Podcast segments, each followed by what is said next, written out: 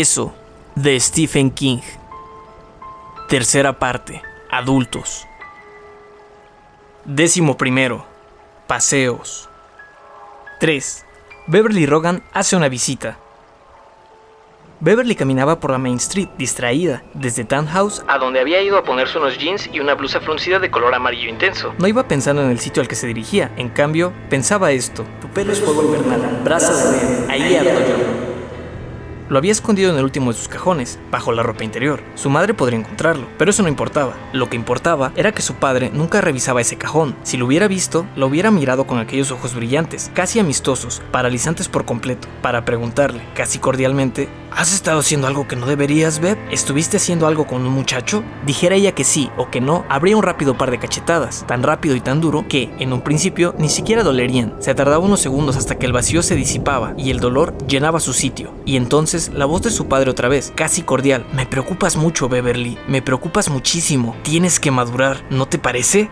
Bien podía ser que su padre siguiera viviendo en Derry. Ahí estaba la última vez que ella tuvo noticias suyas, pero de eso habían pasado ¿cuántos años? ¿10? Por entonces ni siquiera estaba casada con Tom. Había recibido una postal con la horrible estatua plástica de Paul Bunyan frente al centro municipal. Esa estatua había sido erigida en la década de los 50, era uno de los puntos destacados de su niñez, pero la tarjeta de su padre no despertó en ella nostalgias, ni recuerdos. Bien podría mostrar el Gateway Ark de St. Louis o el Golden Gate de San Francisco. Espero que te vaya bien y seas buena chica, decía la tarjeta. Me gustaría que me enviaras algo, si puedes, porque no tengo gran cosa. Te quiero, baby.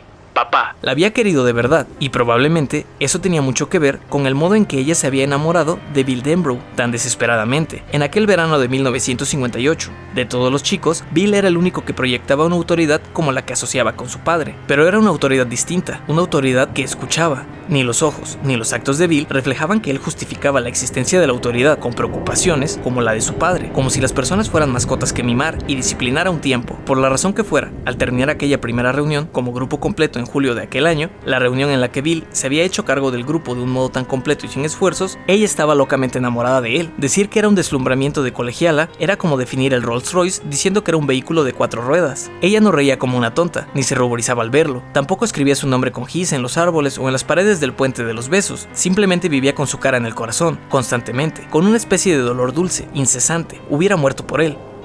Resultaba natural, posiblemente, que deseara ver en él el autor de ese poema de amor, aunque nunca había llegado a convencerse de eso. No, ella había sabido quién era el autor del poema, y más tarde, en algún momento, ¿no lo había reconocido el mismo chico que se lo había enviado? Sí, Ben se lo había dicho, aunque ahora no podía recordar, ni por todo el oro del mundo, en qué circunstancias lo había dicho, en voz alta, y hasta ese momento había ocultado su amor, tan discretamente como ella ocultaba el que sentía por Bill.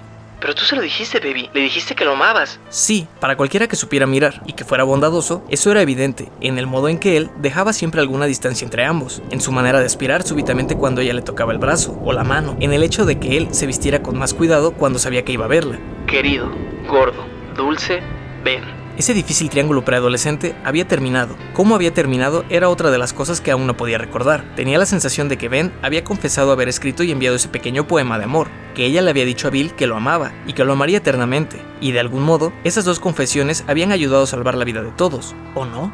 No lo recordaba. Esos recuerdos, o esos recuerdos de recuerdos, eran como islas que no eran islas, sino vértebras de una misma espina dorsal coralina, que asomaba sobre el nivel del agua, no separada, sino en una sola pieza. Sin embargo, cuando trataba de profundizar más para ver el resto, intervenía una imagen enloquecedora, la de los grajos que volvían a Nueva Inglaterra, cada primavera, atestando los cables telefónicos, los árboles y los tejados llenando con sus disputas y sus chismorreos el aire del deshielo. Esa imagen acudía a ella una y otra vez, ajena y perturbadora como una onda de radio.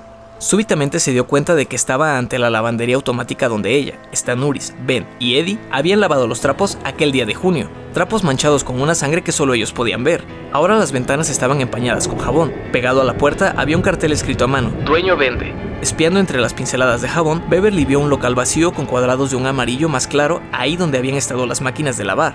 Estoy yendo a casa, pensó, horrorizada, pero siguió caminando. El vecindario no había cambiado mucho, faltaban algunos árboles más, probablemente olmos atacados por alguna enfermedad. Las casas lucían algo más abandonadas, había más ventanas rotas que en su infancia, algunos vidrios rotos habían sido reemplazados por cartón, otros no.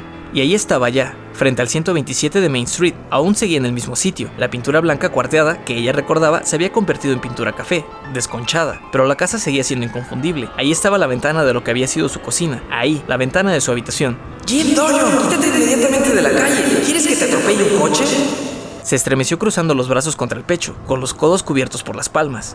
Bien podría ser que papá aún viviera aquí. Oh, sí, él no pensaba cambiar de casa mientras pudiera evitarlo. No tienes más que acercarte, Beverly. Mira los buzones, tres buzones para departamentos, como en los viejos tiempos. Y si hay uno que diga Marsh, puedes tocar el timbre. Y muy pronto oirás un arrastrado de tenis por el pasillo. Se abrirá la puerta y podrás ver al hombre cuyo esperma te hizo pelirroja, zurda y con habilidad para el dibujo. ¿Recuerdas qué habilidad tenía él para el dibujo? Podía dibujar lo que se le antojara, cuando tenía ganas, claro. Y eso no ocurría con frecuencia, creo que tenía demasiadas preocupaciones, pero cuando tenía ganas, tú te sentabas por horas enteras a observar, mientras él dibujaba gatos, perros, caballos y vacas con un mu saliéndoles de la boca en un globito. Tú reías y él también reía, y después él decía, ahora tú, baby, y tú sostenías la pluma mientras él te guiaba la mano, y el gato, la vaca o el hombre sonriente salían bajo tus propios dedos, mientras olías su loción para después de afeitar y el calor de su piel. Sube, Beverly, toca el timbre, saldrá y verás que es viejo, que tiene arrugas profundas en la cara, y que sus dientes, los que le queden, son amarillos. Te mirará diciendo, caramba, pero si es Baby, Baby, ha venido a visitar a su viejo papá. Pasa, Baby. Cuánto me alegro de verte. Me alegro mucho. Siempre me preocupas, Baby. Me preocupas mucho. Caminó lentamente por el sendero de entrada, y las hierbas que crecían entre las resquebrajadas baldosas de cemento le rozaron los jeans. Miró atentamente las ventanas de la planta baja, pero estaban cubiertas por cortinas. Observó los buzones. Segundo piso. Star Wars. Primer piso. Burke. Planta baja. Perdió el aliento. Marsh. Pero no voy a tocar el timbre, no quiero verlo, no voy a tocar el timbre. Por fin una decisión firme, la decisión que abriría las puertas a una vida plena y útil de decisiones firmes. Volvió por el camino, volvió al centro, subió al hotel, hizo las maletas, tomó un taxi, un avión, le dijo a Tom que desapareciera, vivió triunfalmente, murió feliz. Tocó el timbre. Oyó el campanillo familiar en el salón, sonidos que siempre le habían parecido un nombre chino. Ching chong. Silencio. No hubo respuesta. Pasó el peso del cuerpo de un pie a otro. De pronto, necesitaba orinar.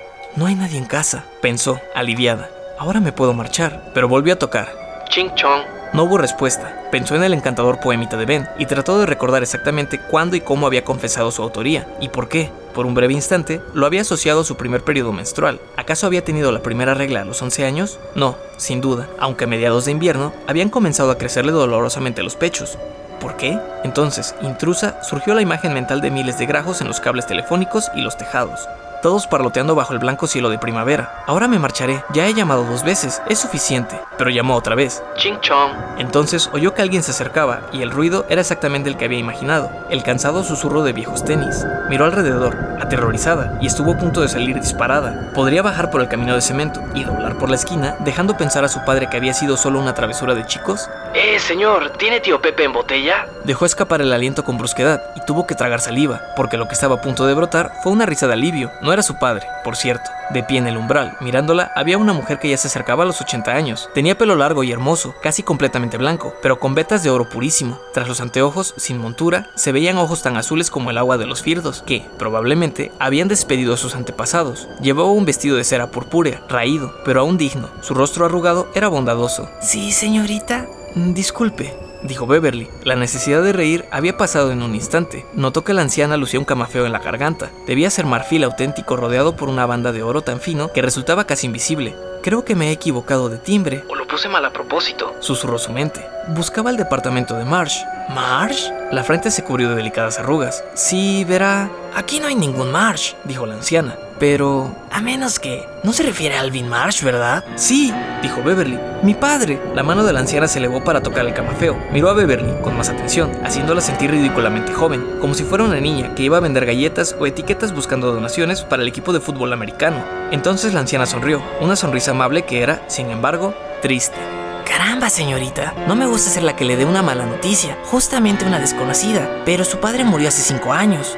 Pero en el timbre, Beverly miró otra vez y emitió una exclamación aturdida, que no llegaba a risa. En su agitación, en su certeza inconsciente de que su padre aún estaría ahí, había confundido Kirsch con Marsh. ¿Usted es la señora Kirsch? preguntó, aturdida por la noticia sobre su padre, pero también sintiéndose estúpida por el error. La señora la tomaría por analfabeta, o poco menos. En efecto, dijo la anciana. ¿Y usted conoció a mi padre? Muy poco, dijo la señora Kirsch. Su modo de hablar se parecía un poco al de Yoda en El Imperio Contraataca, y Beverly tuvo nuevamente ganas de reír. ¿En qué otro momento había experimentado los mismos cambios bruscos de emociones? En verdad, no recordaba cuándo, pero tenía el horrible presentimiento de que lo haría muy pronto. Él alquiló el departamento de la planta baja antes que yo. Nos vimos por unos días, él yendo y yo viniendo. Se cambió a Roward Lane. ¿Conoce el pasaje? Sí, dijo Beverly. Roward Lane se abría en esa misma calle, a cuatro manzanas de distancia. Ahí, los edificios de departamentos eran más pequeños y aún más ruinosos. Yo solía verlo en el mercado de la avenida Costello, a veces, dijo la señora Kirsch. También en la lavandería, antes de que la cerraran. De vez en cuando intercambiábamos algunas palabras. Yo...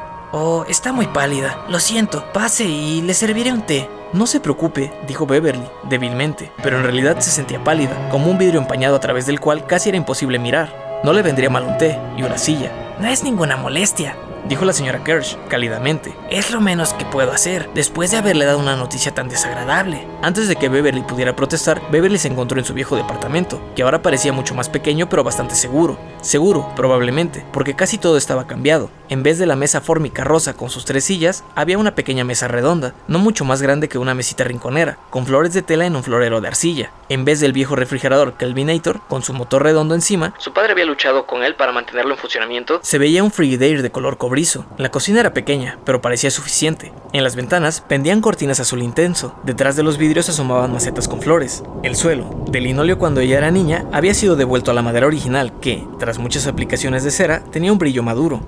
La señora Kirsch apartó la vista de la estufa, donde estaba poniendo agua a calentar. ¿Usted creció en esta casa? Sí, dijo Beverly, pero ahora se ve muy distinta, tan limpia y elegante. Es una maravilla. ¡Qué amable es! comentó la señora Kirsch, y la sonrisa la rejuveneció. Tengo algo de dinero, ¿comprende? No es gran cosa, pero con mi jubilación vivo a gusto. Cuando era joven vivía en Suecia. Vine a este país en 1920, a los 14 años, sin dinero. Es la manera de aprender el valor del dinero, ¿no le parece? Sí, dijo Beb, Trabajaba en el hospital, dijo la señora Kirsch. Muchos años. Desde 1925 trabajé ahí. Llegué a administradora en jefe. Tenía todas las llaves. Mi esposo invirtió nuestro dinero muy joven. Ahora he llegado a un pequeño puerto. Eche un vistazo a la casa, señorita, mientras hierve el agua. No, no podría. Por favor, todavía me siento culpable. Y ella miró. El cuarto de sus padres era ahora el de la señora Kirsch, y la diferencia era profunda. Parecía más luminoso y aireado. Un gran tocador de cedro con las iniciales RG grabadas en la madera lanzaba al aire su suave aroma. La cama estaba cubierta por un amplio edredón estampado con mujeres sacando agua, pastores llevando al ganado, hombres apilando heno, un edredón maravilloso. La habitación de Beb se había convertido en salita de costura. Había ahí una máquina Singer con su mesa de hierro forjado bajo un par de lámparas sencillas y eficaces. En una pared colgaba un cuadro de Jesús, en otra una foto de John F. Kennedy.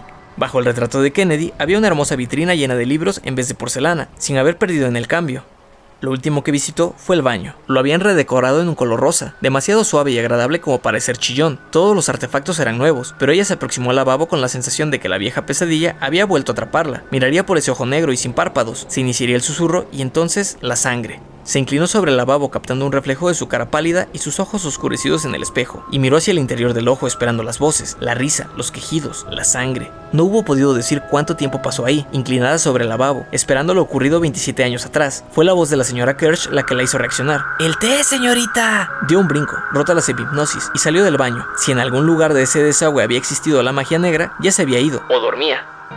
Oh, es muy amable de su parte. La señora Kirsch levantó la mirada con su sonrisa brillante. Oh, señorita, si supiera qué pocas visitas recibo últimamente, no diría eso. Caramba, si más que esto le sirvo al hombre de hidroeléctricas Bangor, que viene a verificar el contador. Lo estoy engordando. En la mesa redonda de la cocina había tazas y platitos delicados de porcelana blanca con bordes azules. Había un plato de galletas y pequeños trozos de pastel. Además de los dulces, una tetera de peltre despedía un suave vapor de agradable fragancia. Beb, divertida, pensó que solo faltaba una cosa, los diminutos sándwiches descortezados, crema y aceitunas, berros y ensalada de huevo. Siéntese, dijo la señora Kirsch. Siéntese, señorita, y yo serviré. No soy señorita, corrigió Beverly, levantando la mano izquierda para mostrar el anillo. La señora Kirsch sonrió. A todas las chicas jóvenes y bonitas le digo señorita, aclaró. Es costumbre, no se ofenda. No, en absoluto. Pero Beverly, por algún momento, experimentaba un dejo de intranquilidad. En la sonrisa de la anciana, algo le había parecido un poco mm, desagradable, falso, alerta. Qué ridículo. Me encanta el modo en que ha arreglado la casa. ¿Sí? dijo la anciana sirviendo el té. La infusión parecía oscura, lodosa. A Beverly no le apetecía mucho beberla, y de pronto se dijo que no quería estar ahí. Bajo el timbre decía Marsh. Le susurró su mente, de súbito, y tuvo miedo. La señora Kirsch le pasó el té. Gracias, dijo Beverly, aunque parecía lodo. Su aroma era maravilloso. Lo probó, sabía bien. Deja de asustarte por cualquier cosa, se dijo.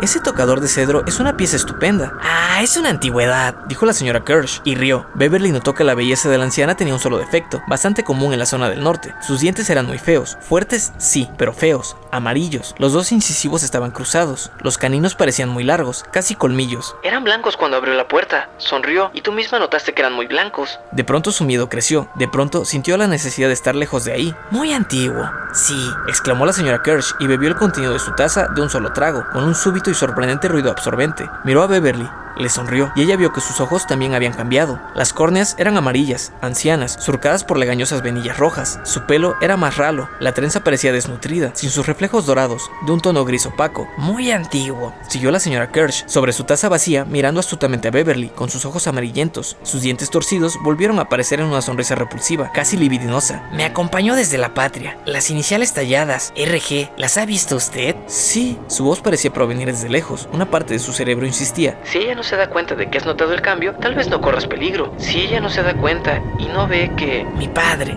dijo ella. Beverly vio que también el tono de su vestido había cambiado. Se había convertido en un negro escabroso, que se iba deshaciendo. El camafeo era un cráneo, cuya mandíbula colgaba en una mueca morbosa. Se llamaba Robert Gray, más conocido por el apodo de Bob Gray, más conocido como Pennywise, el payaso bailarín, aunque ese tampoco era su nombre, pero a él le gustaban sus chistes. Volvió a reír. Algunos dientes se le habían puesto tan negros como el vestido. Las arrugas de su piel eran más profundas. El rosa le de su cutis se había convertido en un amarillento enfermizo. Sus dedos eran garras. Sonrió a Beverly. Coma algo, querida. Su voz se había elevado media octava, pero en ese registro sonaba cascada, casi el ruido de una puerta de cripta, que se balanceaba sobre goznes llenos de tierra negra. No, gracias. Soy yo decir Beverly, con la voz aguda de la niñita que piensa, oh, me tengo que ir. Las palabras no parecían originarse en su cerebro, antes bien, brotaban de su boca y tenían que llegar hasta sus oídos para que ella tuviera conciencia de lo que había dicho. ¿No? Preguntó la bruja, siempre sonriente. Sus garras manotearon el plato, empezó a meterse en la boca, con las dos manos, finas galletas de melaza y delicados trozos de pastel. Sus horribles dientes desgarraban y mordían, sus uñas, largas y sucias, se clavaban en los dulces, las migas caían por la laja huesuda de su mentón, su aliento tenía el olor de viejos cadáveres, reventados por los gases de su propia descomposición. Su risa era un carcajeo mortífero, su pelo era más ralo, aquí y allá dejaba ver el cuero cabelludo. Oh, a mi padre le gustaban sus chistes. Esto es un chiste, señorita. Por si le gusta, mi padre me parió antes que mi madre. Me cagó por el culo. Jijiji.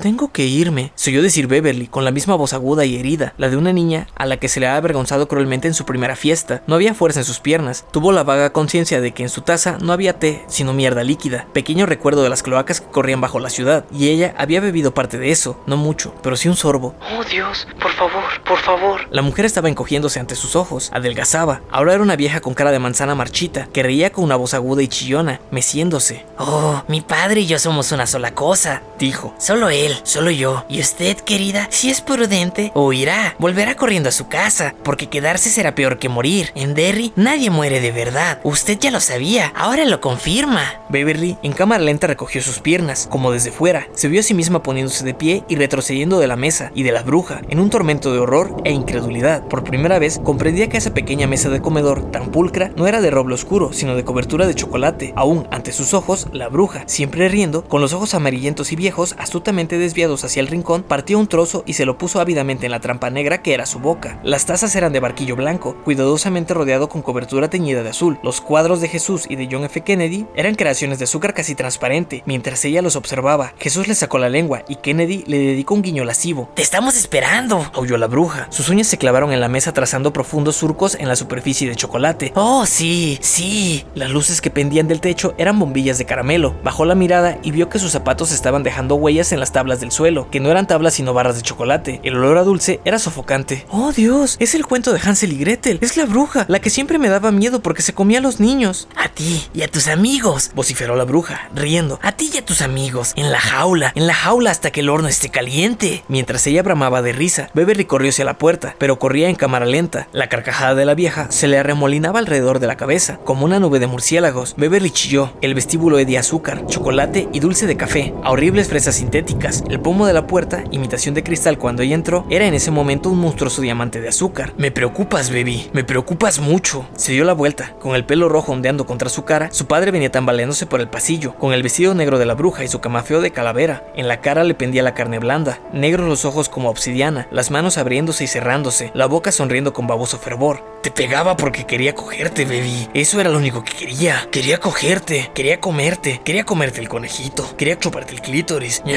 Baby. Oh, quería ponerte en una jaula y calentar el horno y sentir tu coño, tu coño gordito y cuando estuviera bien gordito, comer, comer, comer.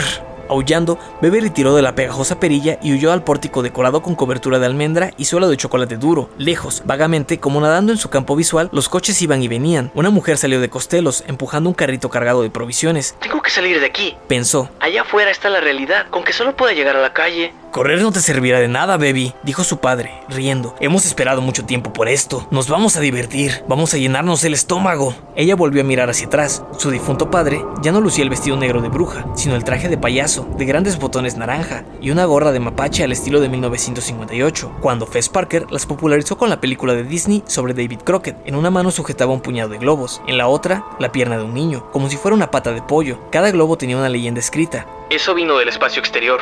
Dile a tus amigos que soy el último de una raza agonizante, dijo, con aquella sonriente hundida mientras avanzaba a tropezones por los escalones del pórtico, siguiéndola. Único superviviente de un planeta moribundo. He venido a robar a todas las mujeres, a violar a todos los hombres y aprender cómo se baila el twist. Comenzó a retorcerse como un loco, con los globos en una mano y la sangrante pierna amputada en la otra. El traje de payaso ondeaba, pero Beverly no sentía el viento. Sus piernas se enredaron, haciéndola caer al pavimento con las manos tendidas para frenar el golpe. El impacto le subió hasta los hombros. La mujer que pasaba con el de provisiones se detuvo a mirarla, dudando, pero luego apretó el paso. El payaso se acercaba otra vez, arrojando a un lado la pierna amputada. La presa cayó al pasto, con un ruido indescriptible. Beverly solo permaneció un instante en la calle, segura, en el fondo, de que despertaría pronto, de que eso no era real, de que era un sueño, sin duda. Comprendió que no era así, un momento antes de que las garras torcidas del payaso la tocaran. Era real, podía matarla, tal como había matado a los niños. Los grajos conocen tu verdadero nombre, le gritó de pronto. Eso retrocedió, y ella tuvo la impresión de que la sonrisa de sus labios, dentro de la gran sonrisa roja pintada alrededor, se convertía en una mueca de odio y dolor, y tal vez de miedo. Quizá fuera solo su imaginación, por cierto. Ella no tenía idea de por qué había dicho semejante locura, pero le dio un segundo de tiempo. Estaba de pie y corriendo. Hubo un chirrido de frenos y una voz áspera, a un tiempo furiosa y astuta, gritó: ¿Por qué no miras por donde vas, estúpida? Tuvo una borrosa visión del camión de panadería que había estado a punto de atropellarla, al lanzarse a la calle como el niño tras una pelota de goma. Un momento después estaba en la calle opuesta, jadeando, con una puntada quemante en el costado.